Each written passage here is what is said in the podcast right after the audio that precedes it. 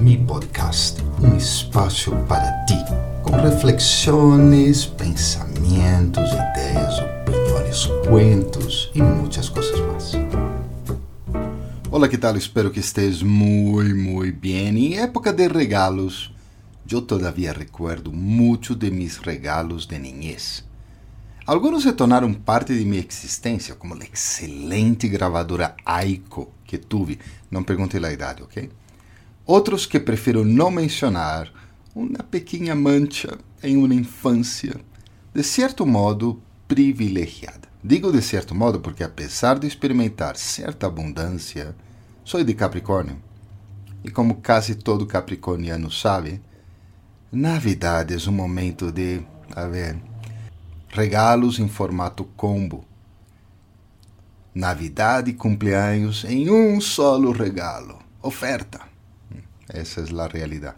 Bueno, sempre he tratado de utilizar mis regalos em sua máxima capacidade.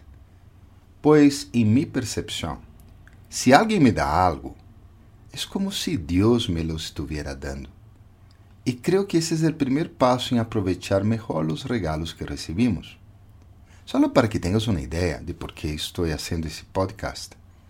Se calcula que no 19, em Estados Unidos, se gastaram mais de 15 mil milhões, oh, mire o número, 15 mil milhões de dólares, em regalos que não se queriam.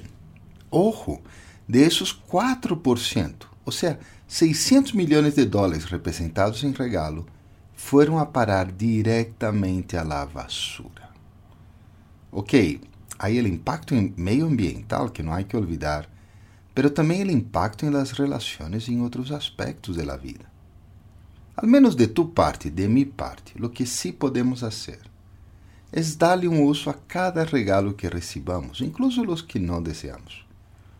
Por exemplo, podes doná-los, podes dar-los de regalo a outras pessoas. Estou seguro que todos temos criatividade suficiente para ver que se pode fazer com essas corbatas azuis celestes horríveis ou os braceletes esses demasiado modernos. Lo importante é que al menos uma partecita del regalo, essa sim, sempre la aceptes em tu coração. El amor deste ser humano que se tomou o tempo e a energia para entregarte algo valioso. Ok?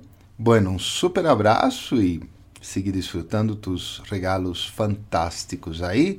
Nos encontraremos la próxima semana e já la próxima semana será outro ano, hein? Assim que um feliz ano para ti. Abraço.